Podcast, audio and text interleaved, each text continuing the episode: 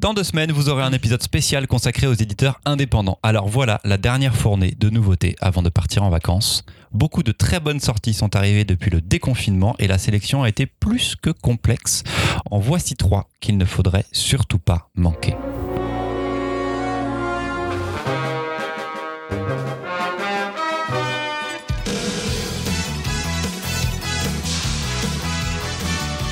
Bienvenue dans le Gaufrier, le podcast BD, épisode 41. Les chroniqueurs sont Mimoun, Marion et Louise. Salut Au programme aujourd'hui, les prus de tabou d'une famille super cato dans Pucelle. une balade à vélo qui déraille en conte onirique façon Miyazaki dans Le serment des lampions. et un autre conte à grande échelle dans J'ai honte. le Gaufrier sur Facebook, Twitter Instagram où vous seriez des amours d'y partager nos épisodes. Et on va laisser Mimoun enchaîner tout de suite. Florence Dupré-Latour a grandi entre Buenos Aires, les Antilles et un grand domaine en France métropolitaine dans une famille très catholique et très bourgeoise. Sa vie, très loin de la mienne, pourrait me sembler rêvée si on me la résumait ainsi. En une phrase, mais elle se montre bien plus difficile et complexe en l'abordant dans le détail. C'est ce que l'autrice a décidé de faire dans une trilogie autobiographique. Et dans Pucelle, Florence Dupré-Latour s'attaque à son éducation sexuelle et à son rapport au corps, le tabou ultime dans sa cellule familiale. Elle nous parle d'une famille où le père parle peu, mais quand il le fait, cela peut être très violent. D'une mère qui occupe l'espace par la parole et qui distille parfois de petites humiliations envers ses enfants. D'une famille où tout change quand un enfant porteur du sexe masculin vient à naître. D'une famille où on aime rire de l'ignorance sexuelle des autres, mais où jamais, au grand jamais, on ne parle de la chose aux enfants. Une enfance où Florence n'ose poser aucune question. Louise, ça t'intéresse ce qui se raconte Louise, elle se fait les ongles Mais pas du Carrément. tout. J'ai une petite peau sur l'ongle là, ça m'agace. Ça t'intéresse pas les autobiographies C'est ça Mimoun. Une enfance où Florence n'ose poser aucune question en rapport au sexe et à son corps, à ses parents, où elle se renferme sur elle-même, cherchant les réponses et vivant un rapport plus qu'ambigu avec son propre corps. Vu les thématiques, il va sans dire que ce récit autobiographique est dur par moments. Mais c'est sans compter sur l'art de l'autrice de rendre les situations violentes absurdes par un dessin et des trognes qui empruntent parfois au côté caricatural du manga. Pucelle, c'est la suite de Cruel, précédent récit de l'autrice où on découvrait euh, son rapport à la cruauté et finalement la cruauté dans sa cellule familiale. Pucelle sera en deux parties. On vous présente aujourd'hui Pucelle débutante. Le suivant, ce sera Pucelle confirmée. Ça a déjà le titre le plus drôle de l'histoire de la bande dessinée. Et on aura droit à Jumelle euh, sur son rapport à la jamilité, à sa sœur. En fait, les trois BD euh, ont une construction hyper intelligente. Quand vous lisez Pucelle alors que vous avez lu Cruel, vous voyez qu'il y a des moments qui se recoupent. Et je pense que tous les moments où on la voit avec sa sœur, où on la voit regarder sa sœur de loin dans Cruel et dans Pucelle, on les verra aussi dans Jumelle. C'est chez Dargo. Marion. Florence Dupré-Latour, c'est une, c'est une folie cette autrice. C'est une folie, folie, folie parce que elle fait un travail d'introspection qui est hyper intéressant où elle va chercher des thématiques qu'on aborde peu dans les constructions et dans les constructions d'habitus féminins aussi. D'aller parler de cruauté d'un côté, de sexualité de l'autre, de rapport au corps, euh, de rapport à l'incompréhension. Et elle est d'une puissance dans son trait et dans son écriture. Quand elle regarde un truc, elle le regarde droit dans les yeux. Et juste après, c'est comme si elle pétait le quatrième mur et elle nous regarde droit dans les yeux en disant si moi je suis cap d'admettre ou de regarder, t'en es où toi? Comment c'est ton rapport à ta propre construction là-dedans? Mais elle le fait avec une vraie écriture où il y a des moments hyper graves qui vont être cassés par des trucs hyper drôles ou des situations hyper communes mais qui sont ultra tabous ultra tabou, particulièrement dans une famille catho, j'imagine, mais en vrai, dans la plupart des familles. Dans la plupart des familles, il y a ce moment dans cet album-ci où elle parle de l'arrivée de ses règles et de la honte internalisée qu'elle va avoir avec ça. Je pense pas trop me tromper en disant que c'est un truc qu'on peut partager à beaucoup, mais avec beaucoup, beaucoup, beaucoup, y compris dans le sale. Y compris dans le sale, y compris dans le truc que vraiment, on raconte jamais à voix haute. Elle, elle arrive, elle assume, elle le dessine, elle l'édite. Après, elle nous regarde, elle dit Eh, en vrai, je suis pas toute seule. hein. Et c'est tout. Trop bien. Je. Alors, déjà, moi, j'aimerais bien savoir à quoi ça ressemble un repas de famille chez Florence Dupré-Latour. Parce que ça fait quand même. T'as intérêt à finir ton, ton bol, quoi. Ouais, ouais, le bol de lait. Le bol de Le lait. bol de lait, même s'il est Ah, le bol c'est de lait. très important. Moi, je l'avais adoré sur euh, Sigish euh, et le maître du jeu, Ou le maître du ou jeu. le maître du jeu, chez Ankama, où elle se mettait en scène et elle elle interprétait pendant une année le personnage qu'elle avait dans un jeu de rôle qui était un personnage détestable, qui insultait tout le monde et qui était foncièrement méchant. Et elle était allée jusqu'au bout de la chose en, en vraiment faisant ça, même à- avec ses enfants. C'était une expérience sociale pratiquement, quoi. Mais là, elle était adulte et ensuite était sortie donc Cruel. Et j'avais pas aimé Cruel parce que je pense que je comprenais pas trop le pourquoi de la BD et j'avais pas compris toutes les intrications qu'il pouvait avoir dedans. La chute de Cruel, elle est Et ben tu vois, je me rappelle plus folle, du la tout. chute de Cruel. Mais en plus, c'était censé être un tome 1. To- Cruel était marqué tome 1. La Pucelle est marqué tome 1 aussi, mais c'est le, le bout d'une trilogie. Donc en fait, C'est la trilogie des L du coup. c'est la. D'accord. J'avais lu une, une interview qui date d'après Seguiche, je crois, euh, ou dans, sur Baudoy, où elle parlait de, de la trilogie de la haine, qu'elle ferait une trilogie de la haine. Euh, et ben on est dedans là. Et je trouve que dans Cruel, elle se plaçait en tant que monstre. C'était elle qui était méchante, on va dire. Et je trouve que dans Pucelle, l'axe est un peu changé. Elle se place plus comme une victime de l'éducation de ses parents. Je trouve que le, le le point de vue est un petit peu différent, comme s'il y avait une sorte d'acceptation entre temps. Et c'est pour ça que par rapport à la numérotation, j'ai l'impression qu'il y a un changement. Moi, j'ai l'impression qu'elle est passée à autre chose là-dessus. Pour Euh, moi, c'était la même chose dans Cruel. Elle parle de sa cruauté, mais en fait, quand on lit la BD, on comprend que cette cruauté, c'est une cruauté qu'elle subit et forcément, euh, elle reproduit. elle cherche plus faible qu'elle pour la reproduire. Et euh, ça, c'est c'est c'est dur- durant toute sa vie, malgré toute la morale catholique qui lui enseignait, euh, malgré toute sa bonne volonté, parce que quand elle était petite, elle était quand même fervente croyante. Ça, on le, voit. Il y a des, photos qu'elle reproduit, qu'elle décide. On comprend qu'elle était très croyante. Mais cette cruauté, elle reste. Et cette cruauté, dans la famille. Moi, euh, je viens pas d'une famille qui ressemble à ça, mais maintenant, je vois à quoi ça ressemble ce genre de famille. J'im- J'imagine bien. Et euh, ce que j'ai trouvé euh, très fort, c'est que, euh, bah, en fait, tout, tout ce qu'elle nous raconte là dans, ce, dans celui-ci. Bon, si Guichou, le maître du jeu, c'était une grosse claque, il est plus édité. Si vous tombez dessus, Ah, d'abord, si, si le label 119 ou euh, Ankama veulent le rééditer, c'est parfait. Si Dargo veut le récupérer pour l'éditer, c'est parfait aussi. C'est un, un des meilleurs livres autobiographiques, une des meilleures bandes dessinées autobiographiques sur lesquelles vous tomberez. Si vous tombez dessus en occasion, achetez-la, vite. Ensuite, ce que j'ai trouvé fou aussi dans, dans celui-ci, c'est que, vous voyez, c'est tous ces petits moments, bah, tu parlais de, de, euh, de- de- des règles. C'est tous ces petits moments-là où les parents, je pense, parfois se disent Ah, c'est pas grave. Ils comprennent peut-être qu'ils ont, ils ont oublié, ils ont pas fait, mais c'est pas grave, c'est pas grave. Mais en fait, là, on voit l'accumulation et on voit ce que ça provoque chez quelqu'un. Et on voit en fait ce que bah, ne pas donner d'éducation sexuelle peut provoquer chez quelqu'un. Bon, ensuite on, parle de patriarcat parce que c'est quand même une BD aussi sur le patriarcat. Euh, comment euh, comment euh, il, est mis en place dans cette famille et comment, bah, d'une certaine manière, la mère, si on a lu Cruel encore plus, je pense, est garante du patriarcat aussi. Voilà. Désolé, hein, je t'ai pas laissé parler Louise, mais je te laisse dire un petit mot là de plus. Merci, c'est gentil, tu me laisses de non, mais vous avez déjà tout dit. Moi, c'est une euh, BD que j'ai adorée et je trouve qu'elle bâtit une œuvre qui est vraiment euh, de plus en plus impressionnante et j'ai qu'une envie absolument, c'est de, de, de lire la suite. Donc moi, je la place très très très haut euh, Mm, mm. euh, dans mon panthéon et, et notamment euh, pour celle-là, moi, ça a trouvé un écho assez fort et je trouve ça, je trouve ça vraiment remarquable. Ce qui est assez bien fait dans la BD, effectivement, c'est toutes ces tranches où on alterne, où je trouve il y a quand même beaucoup de cruauté dans la BD. Moi, je, trouve le rapport qu'elle a avec sa mère, je veux dire, où quand elle a pas assez de, de, tampons ou de serviettes, euh, bref, ça devient la cata et que sa mère a toujours pas compris qu'il lui en fallait plus, c'est hyper cruel quand même, quoi. Et des moments où vraiment tu te marres, où, tu rigoles avec elle parce que du coup, elle comprend rien, elle a pas compris comment c'était, comment ça marchait, ce genre de choses. Le- le- L'alternance comme ça des deux tons, je, trouve ça absolument très, très bien fait.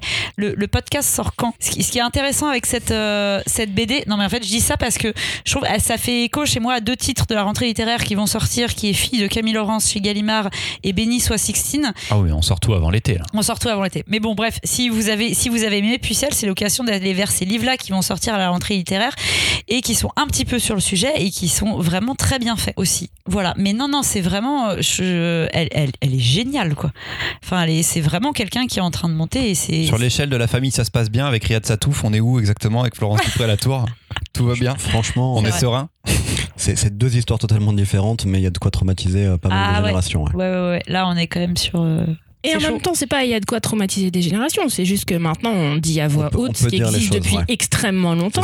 Et ce qui est fascinant avec Florence Dupré-Latour, c'est que là, elle, met en- elle nous met en lumière avec ces trois parties-là. Parce que Jumelle, elle va, et je pense pas trop me tromper en projetant et en disant qu'elle va aller nous parler de jalousie. Et elle va aller nous parler d'opposition, de construction en opposition à sa sœur jumelle qu'on voit déjà arriver comme ça dans Pucelle, qui est dans le binôme cette sœur jumelle qui s'intègre, qui a l'air à l'aise, qui a l'air d'avoir compris les codes. Peut-être, peut-être pas. Elle se rend compte aussi à des moments que si elles s'étaient parlé toutes les deux, ça aurait été peut-être plus détendu pour tout le monde. On verra, ouais. Elle- c'est probable. Elle l'adore, mais elles sont très différentes. Elles Et c'est- s'adorent, voilà. mais Et de, de faire ce cycle-là, de parler d'elle-même, d'une enfant, fille, dans une société occidentale patriarcale à mort, c'est aussi une proposition de casser ce cercle vicieux de nul, de on dit pas les choses, on fait comme si elles n'existent pas, et après tu passes 25 ans, 30 ans, ta vie entière à essayer de remettre ça en question. avoir un psy. Quand t'as les moyens. Ou à faire de la BD. avec. Ou à faire de la BD. Et en, en- en faisant des bonnes, ça peut aider. deux, par contre, hein, parce Ça que- peut, ça peut l'aider peut-être elle, mais peut-être qu'elle est passée à autre chose. Euh, et ça peut aider les autres euh, qui, la- qui la lisent. Euh, juste sur le rapport à la famille, vous, vous voyez la collection des Lorske de Magali Lehuche, c'est édité chez Mm. Cambourakis? Oui, c'est ça, les toutes petits feuillets là. Dans la collection des Lorske, elle en a fait un, c'est Lorsque j'appelle ma mère ou Lorsque j'ai ma mère au téléphone. Et du coup, on voit toute la, la, la violence de, de- de- du rapport à sa mère, mais en même temps, à la fin, elle est bienveillante. Et, je pense que elle est peut-être même passée à autre chose d'une certaine manière euh, dans, bah, dans l'acceptation de sa relation à sa famille, hein, sa famille qui est bien chelou, qui lui aura bien fait du mal. Mais je pense que voilà, euh, ce qu'elle est en train de faire en, en BD, ça montre qu'elle a, qu'elle a fait un travail autour de ça. Mais pour moi, ça reste un livre drôle quand même. C'est drôle. parle de sujets C'est dur et c'est drôle. En fait, ça. ça Moi, je me suis- Pour moi, c'est quand c'est quand même l'approche du truc. Mais tu vois, moi je me suis beaucoup marré, ça m'étonne pas que Ouais. tu te sois marré. C'est Euh, vrai qu'en termes de dessin, ça pourrait ressembler à ce que Catherine Meurice peut faire quand elle se Ouais, représente ou- aussi comme une enfant. Ou ou comme... du Marion Montaigne, ou Ouais. tu vois. Et, et le, le côté manga, j'y avais pas du tout fait gaffe, tu vois. Bah, chez, chez Marion Ah, Montaigne, je trouve un petit peu. hein. Chez, chez Ouais. Marion Montaigne et chez elle, je trouve qu'il y a ce truc-là où dans les trognes, tu sens que c'est des gens qui ont lu euh, Dr. Slump, euh, Ranma 1,5. euh, Tu le sens, je trouve, dans les trognes. Et là, moi, il y a un truc de la caricature du manga, euh, jusque dans les années 80, mais dans les années 70-60, que je trouve euh, assez fort chez elle. ouais. Louise, tu vas faire une seconde chronique. Oui, c'est ce l'épisode bienveillant. Ah, il est beau. Ah, ça, c'est ça, c'est un beau. Ça, c'est une belle BD, ça. hein. Ça, c'est le serment des lampions. Qui n'a jamais lancé de défi à ses copains enfants? Pour moi, grande citadine, le défi le plus fou consistait à dormir sous une tente dans le jardin de ma grand-mère pendant les grandes vacances. Quelle folie, hein Super. Bah écoute, on fait ce qu'on peut. écoute, on est, nous étions tellement des poules mouillées avec ma sœur que souvent, vers 2-3 heures du matin, nous rentrions, couette et doudou sur le bras, sous le bras, effrayés par les, cris d'une- les cris d'une chouette hulotte ou d'un hérisson. Et pour tous ceux qui rigolent, je vous assure qu'un hérisson en pleine nuit, ça fait un bruit de tous les diables. Dans le serment des lampions, quatre copains se lancent à vélo dans la nuit à la poursuite des lampions qu'ils ont lâchés dans la rivière pour voir où ils arrivent. Quand Mimoun m'a demandé si c'était moi qui chroniquais cette BD, en disant, je cite, Ça y est, t'as vu un ours au bord d'une route de nuit sous un lampadaire et t'as pensé que c'était Totoro, c'est pour ça que tu kiffes? Exactement, en effet. Ouais. Eh ben oui, Mimonde, exactement. C'est pour ça que j'aime bien. Tout le monde ne prend pas son kiff à voir des gens coupés en deux et des hommes trop attachés entre eux. Ok Voilà, T'es tellement prévisible en même temps. toi aussi. Pour tous ceux qui veulent une belle BD d'aventure, de la magie, de la poésie, de l'amitié et un beau parcours initiatique, cette BD est pour vous. Pour tous ceux qui aiment les tronc, c'est plutôt les conseils de Mimoun et pas les biens. Le serment des lampions, c'est une aventure que vous aurez envie de vivre enfant. Et même lorsque vous êtes adulte, cette aventure fonctionne. Le soir, vous aussi, vous aurez envie de prendre votre vélo et de rouler, rouler, jusqu'à ce que l'aventure commence et ne s'arrête plus. Une bande dessinée pleine de nostalgie et de poésie, qui fait beaucoup de bien après ces mois anxiogènes. Une BD pour les plus jeunes, qui aiment bien les gros pavés, et les plus vieux, qui veulent se payer une belle tranche de magie. C'est de Ryan Andrews chez Delcourt. Et pendant ta chronique, ça m'a rappelé que j'avais fait une, une sortie. Enfin, ça me ramène à une sortie de vélo Mais évidemment, le vélo, c'est la liberté quand pendant t'es enfant. l'été dans un club qui, je crois, était naturiste euh, à l'époque. ça, c'est le détail que vous vouliez. Vélo à poil Vous vouliez. Ben, alors, je ne Le- sais pas pour les enfants, en fait. Tu N'empêche que, n'empêche que, c'est très étrange, c'est très étrange ce club nature. Donc, je ne sais pas si je suis nu sur une selle. Peu importe, ce n'est pas la question. Sorti l'aventure. Je sais juste que c'est le ventre j'ai de l'aventure. souvenir d'enfoncer mon vélo et d'aller le plus loin possible dans, ce- dans, dans ce camp, enfin c'est une sorte de club de vacances quoi, et de devoir Oui, m'arrêter parce que la route s'arrêtait et qu'il y avait une sorte de précipice, enfin en tout cas des travaux et je pouvais pas avancer. Et des gens habillés. Du coup, c'était chouette. Coucou de Et la des main. gens qui avaient un bob. Coucou de la main. Et, Juste un bob. et ouais, c'est exactement ça le, la- le serment de lampion, c'est le Le- début d'une grande aventure Mais juste oui. à vélo.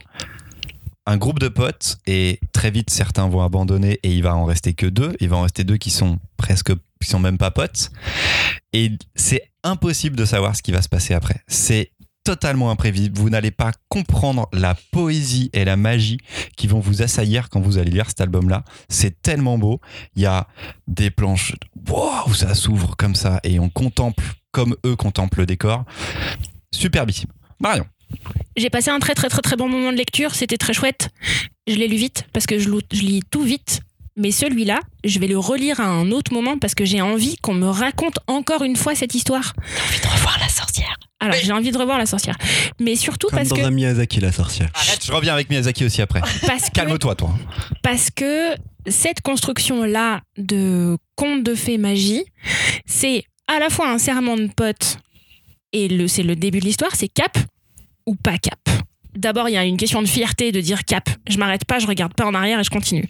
Et après, il y a le c'est cette histoire qu'on vous raconte le soir quand il y a plusieurs personnes et qu'on commence à dérouler comme un cadavre exquis d'un truc où on se dit et si on rajoutait une couche de quelque chose et qu'on voit? En revanche la construction est vraiment folle parce que ça va nous emmener très très loin et ça retombe sur ses pieds tout doux. Un peu comme le, le, le parapluie de Mary Poppins. On s'envole très très vite, très loin. Ça chante, il y a des couleurs, il y a de la magie, il y a des trucs. Et à un moment, il y a le vent qui retombe, Mary Poppins qui se pose délicatement sur ce trottoir londonien. Il y a le vent qui va repartir, elle va se rebarrer avec. Moi, j'ai eu la même impression dans cette lecture-là, à la différence près qu'on peut le proposer à des enfants qui veulent des gros pavés, mais je pense qu'il a été fait pour nous. Et qu'il est fait Mhm. pour un lectorat aussi, adulte ouais. qui dit ta vie c'est méga dur, mais il y a du doux. Avant que Mimoun critique euh, les trop grandes références, je pense qu'il y a dedans. Moi, sur l'ambiance, Je suis Mimoun. Vous voyez ce moment dans le voyage de Chihiro où elle quitte euh, les bains et elle est euh, au bord d'un quai un peu dans l'eau. Oui. Et il va se passer quelque chose et on n'a aucun moyen de savoir, on n'a aucun repère de cet univers-là. Avant, on n'avait que ce grand bâtiment et là, maintenant, on va aller plus loin. Et c'est exactement ça le serment des lampions. C'est qu'on ne sait pas vers quoi on va aller, mais on sait qu'il va y avoir de la magie, il va y avoir d'autres personnages et qu'on va aller super loin. Et il y a un peu de Alice au pays des merveilles aussi, à toujours rajouter des personnages un peu foufou, totalement exubérants. Euh, et il y a du Miyazaki et on est tous là en train de citer des références et je pense qu'on est obligé de le faire parce que il y a rien de cohérent ni de enfin on, peut le relier à rien. Il faut qu'on vous en parle en utilisant d'autres récits parce qu'il n'y a aucune autre façon de raconter ce qui se passe dans cette histoire outre le fait qu'on vous dirait on vous raconterait pas, on vous spoilerait pas, mais je ne pense qu'on peut que vous donner des repères dans d'autres récits, d'autres œuvres et d'autres ambiances qui ressemblent à ça pour vous donner envie parce que c'est juste impossible à pitcher tellement c'est beau. Bon, bah, je vous conseille Miyazaki. Ah très bien Miyazaki. Oui, mais les gens nous ont pas attendus pour ça, Mimoun. Je sais, je sais, mais en fait, moi personnellement, j'ai trouvé ça beau, hein, et je l'ai lu même deux fois pour tout dire, parce que la première lecture, Rien j'arrivais compris. quasiment au bout et j'étais pas à fond, et je l'ai relu à nouveau pour être à fond, parce qu'il y a des belles pages, des belles doubles pages. Ah, c'est canon quand même. Ouais, ouais, c'est beau. Mais franchement, euh, c'est- une histoire que j'ai lu, enfin vu ailleurs plutôt que lu d'ailleurs. Euh, oui, on part de euh, comment dire, on joue sur les références, même sur des trucs presque un peu plus profonds, dans le sens où euh, ça commence un solstice. Euh, Il y a finalement deux folklores qui vont se mélanger, deux mondes qui vont se qui vont se rencontrer. Bah oui, on traverse un pont, on passe après un fleuve, on arrive dans le merveilleux. Mais en fait, ça fait depuis le XIIe siècle que ça existe. J'ai déjà lu des récits actuels qui qui reprennent ça, hein, le merveilleux, c'est sympa. Mimoun, c'est le genre à dire qu'il n'y a plus besoin de faire de la BD parce qu'il y a la grotte de Lascaux. Wow, mais on s'en Non, fout. Mimoun Non, la grotte de Lascaux, c'est pas de la BD. Mais euh, non, De L'art séquentiel, T'as cherché. mais mais en fait, il y a, je sais pas, ça m'a pas touché. J'ai trouvé ça sympa. Et en effet, moi, je pense que c'est pour les adultes. pas de cœur. Et voilà, on y retourne. Je pense qu'on a gagné Marion dans la team, Mais Ouais. là peut-être, dans la team cœur. mais là peut-être, mais voilà, ça m'a pas, ça m'a pas touché. Juste, je, j'ai vu beaucoup de librairies qui le mettaient, euh, surtout pour le rayon jeunesse. Non, non, ouais. je- Pour moi, euh, je, je suis pas sûr qu'un enfant, que, enfin que beaucoup d'enfants, parce qu'en plus on voit le lectorat, on, parle, on a déjà parlé des cinq mondes, on a déjà parlé de, de ces gros pavés qui font plaisir. Je pense qu'il y en a beaucoup qui vont vraiment passer à côté. Je pense que par contre, des gens comme vous là, de- des trois geeks là, euh, qui, ça peut vous plaire. Il faut trouver des, des geeks comme vous, des gens qui ont de la barbe comme, euh, comme Christopher, ou en tout cas qui ont des lunettes comme vous trois. Et tu, viens de te décrire toi aussi. Exactement, je sais. Ah, mais. Mais ça ne m'a pas plu. Moi, je préfère les hommes troncs. Bah voilà, c'est ça, il n'y avait pas d'homme tronc, c'était pas crade, c'était doux, t'es content à la fin, bah oui, toi ça te plaît On pas, a c'est peut-être juste un souci de couverture sur l'album qui montre que le début avec le groupe à vélo Oui. Et qui ne laisse pas présager de ce qui va se passer après. Il faut vraiment l'ouvrir pour que vous voilà, puissiez contempler euh, ce qui peut vous attendre. Mimoun, je me sens un peu Je triste. suis désolé. Tu sais que c'est ce qui est en train de se passer là. Je vais me retrouver à aimer du franco-belge chelou et des, des histoires mal écrites. Je Me sais. laisse pas seul tout là. Marie, on sera avec toi Désolé, dans cette désolé. période. C'est justement ce qui m'inquiète. C'est surtout à toi de me rejoindre. Ne me lâche pas. plaît. Ne me lâche pas. S'il te plaît, vraiment. Tends-moi la main. Tu veux dire du franco-belge comme un peu ce, que- ce dont tu vas parler, Marie T'as vu, je me suis fait une transition tout seul. Bravo. J'étais pas prêt. C'est grâce au training de Louise la semaine dernière. Et- mais est-ce qu'il va y avoir une suite ou un, ou un spin-off ou un truc? Je pense pas. Je crois Ah, qu'on c'est est sur dommage. un webcomic en plus au départ. On a envie d'en savoir Et- plus un peu. Ryan Andrew. Bon, je pense pas que tu puisses en faire plus. Si, Le- t'as envie de. Je te signale que dans l'épisode précédent, tu t'es fait une transition parfaite et qu'on n'a tous rien dit. C'est tu vrai. viens de ruiner la mienne, quoi. Ok, j'arrête. Marion, à toi. Il était une fois, dans un pays lointain, une petite fille orpheline recueillie par une famille au fond des bois et qui grandit, dernière d'une grande fratrie. Vous la voyez venir l'histoire de princesse, de contes de fées, de chansons à la Disney, d'histoires d'amour toxiques, de personnages féminins dépendants et franchement pas ouf Et bah aujourd'hui, c'est pas ce genre d'histoire dont je vais vous parler. Parce que si le départ ressemble au classique conte de fées, l'histoire de Céleste diverge et prend sa direction propre très vite dans le récit. J'ai peut-être omis un détail qui a son importance, au point que c'est le titre du récit. Céleste est géante. Pas un peu plus grande que les autres, elle est littéralement géante. Et Céleste est une ado qui a envie de voir le monde, de savoir qui elle est et où est sa place dans cet univers où tout est tout le temps trop ou et pas assez en même temps. Ce récit tient vraiment plus de Rabelais et de son Pantagruel et, ou de Jonathan Swift et de ses voyages de Gulliver que de, Cendrillon martyrisé ou Blanche-Neige et son exploitation domestique. Qu'est-ce que ça fait du bien? Voir page après page se construire Céleste, qui nous fait visiter son monde et nous présente ses découvertes au fur et à mesure de ses péripéties. J'ai aimé voir cette ado puissante, cohérente, combative, mûrir et se construire. Le récit, en plus d'être consistant dans son écriture, est porté par un dessin et des couleurs très belles qui invitent à l'évasion. Enfin, un conte que j'ai hâte de voir lu par des enfants. Oh, il est un peu hardcore euh, pour être lu par des enfants, non? T'es grand. Ok, tu prends deux petites secondes et tu, tu me pitches euh, le petit chaperon rouge? Eh ben, euh, elle sort du ventre et ça fait une. Les petites filles, elles doivent pas se balader tard le soir, sinon elles se fait manger par le loup. Bon, d'accord.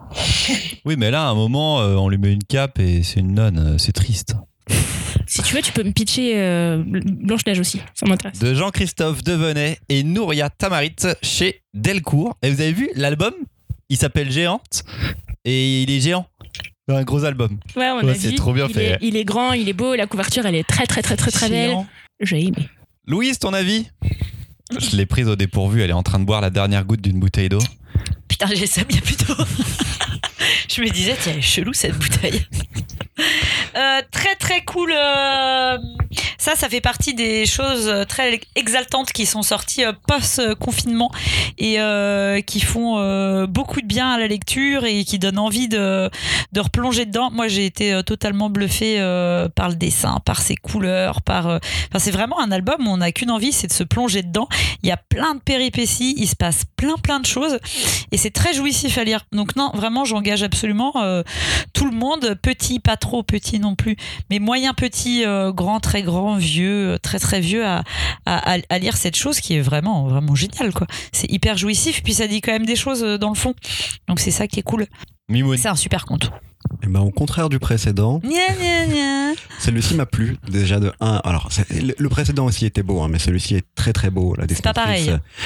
Ah, moi je trouve ça très beau déjà. Ah oui, oui, oui. Mais je, je le trouve très très beau. Il y a quelque chose de, je dirais, moi je trouve en tout cas dans le dessin d'original. Euh, ça m'a Mm. plu. C'est la découverte d'une dessinatrice euh, que moi je ne connaissais pas. Du coup, je la suis sur Instagram depuis. Euh, je trouve ça hyper intéressant. J'aime, contrairement au précédent, là où c'est un, un récit Oui, qui ça est- va, hein. Ouais, qui est Mimoun, beaucoup- là, Oh, c'est pas. Alors, contrairement. de l'album qui est beaucoup aussi, installé dans des rayons Chronique. adultes, mais que moi j'ai aussi plaisir à conseiller à des ados. Et je pense que euh, c'est pour ce public-là qu'il est vraiment intéressant. Euh, j'aime bien la construction en chapitres, j'aime j'aime vraiment ça. Je trouve que il manque un brin de finesse sur certaines thématiques où, où j'aurais aimé un peu plus de finesse. Mais en fait, c'est aussi pour ça que je le conseille aussi beaucoup à des ados. Euh, et sinon, je le conseillerais peut-être plus à des adultes. Non, non, très bon album. Vraiment, Ah ouais. euh, je suis vraiment content. Que- Allez-y, vous pouvez y aller Ouais. les yeux fermés. Moi, je trouve ça, ça marche Et, vraiment. et pour euh, en- entre guillemets en version adulte, enfin en termes de thématique en version adulte, beaucoup moins joli, mais très très très bon, euh, très bon album chez Casterman. Il y a les Mille et une nuits de héros que je vous conseille d'une autrice euh, anglaise. Et là pour le coup sur la relecture du conte, sur la cosmogonie aussi, mais pour parler de la force des récits et de comment une histoire peut à la fois euh, ben, enfermer les gens euh, dans par exemple une forme de patriarcat ou au contraire les libérer, comment les, les histoires peuvent libérer les gens. Je je trouve ça génial, je vous le conseille si vous l'avez pas lu. Tiens. Euh, Contrairement à.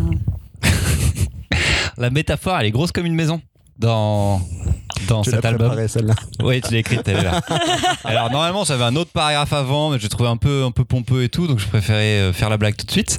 Et, et j'avais peur que ce- cette métaphore sur euh, la place de la femme dans la société à ce moment-là euh, soit alors pas moralisatrice parce qu'on est dans un conte et qu'il faut qu'il y ait une morale, mais qu'en tout cas ce soit un peu euh, Lourd. évident et lourd, exactement. Et en fait, c'est pas oublié, mais l'histoire et surtout le dessin ont tellement une force qui prennent par-dessus que tu te laisses embarquer et à la fin, tu vas revenir sur ce que tu as lu.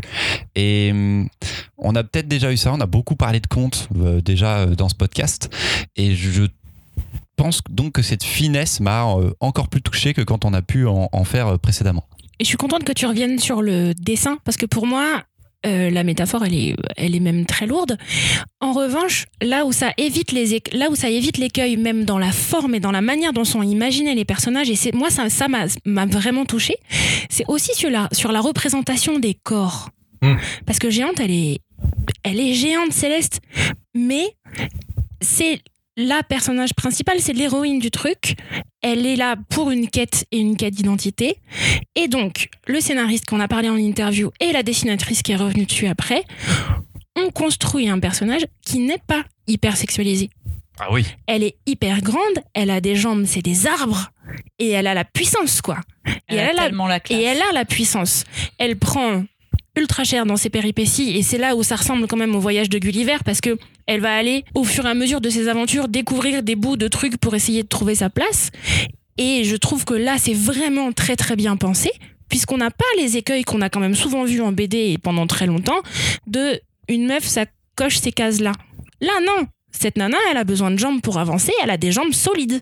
Ça fait du bien. Elle est tellement, enfin le dessin est tellement beau en fait. Enfin tous les décors, les séquences quand elle arrive. Enfin et alors je crois que le les- petit chevalier. le petit chevalier est trop mignon. Mais des fois l'échelle, elle a pas l'air forcément respectée. Des fois elle est Ouais. plus grande, plus peu. Mais c'est peu Pas importe grave, quoi. ouais. Mais c'est voilà. Ça fonctionne. On est dans le, on est dans le fantasmagorique et c'est. Contrairement à l'album précédent, c'est ça, je vais, Mimou. je vais parler même. Contrairement à l'album Je vais même précédent. parler à l'album encore d'avant, de Pucelle. Dans Pucelle, il y a tout un moment où elle, euh, elle repense aux BD qu'elle lisait, enfin, elle nous parle des BD qu'elle lisait dans son enfance et de la représentation de la femme dans les BD. Et puis elle parle aussi de la représentation, enfin, de, de- de- de- des femmes autour d'elle, des modèles féminins. En fait, il n'y en a pas.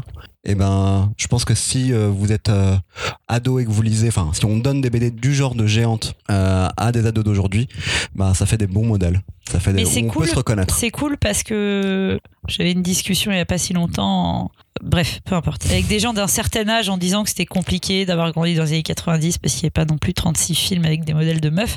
Mhm. Et je me dis, putain, je serais en train de grandir maintenant, mais il y a de plus en plus de trucs et c'est vraiment coolos.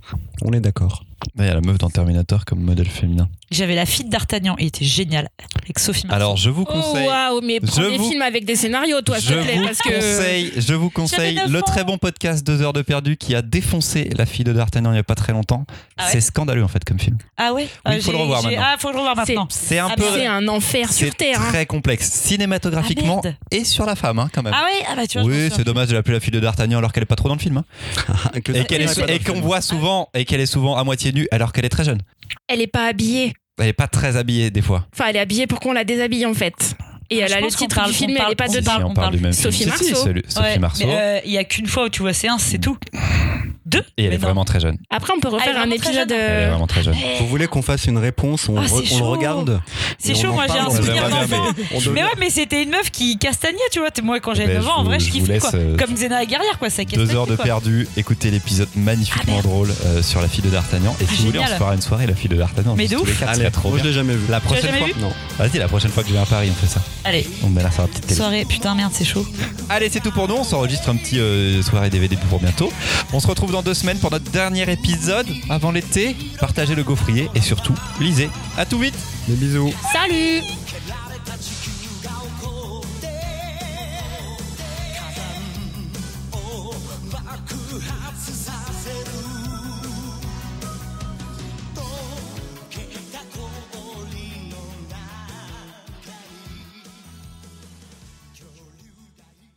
T'es une pucelle. Et alors? Et alors? Et alors d'abord?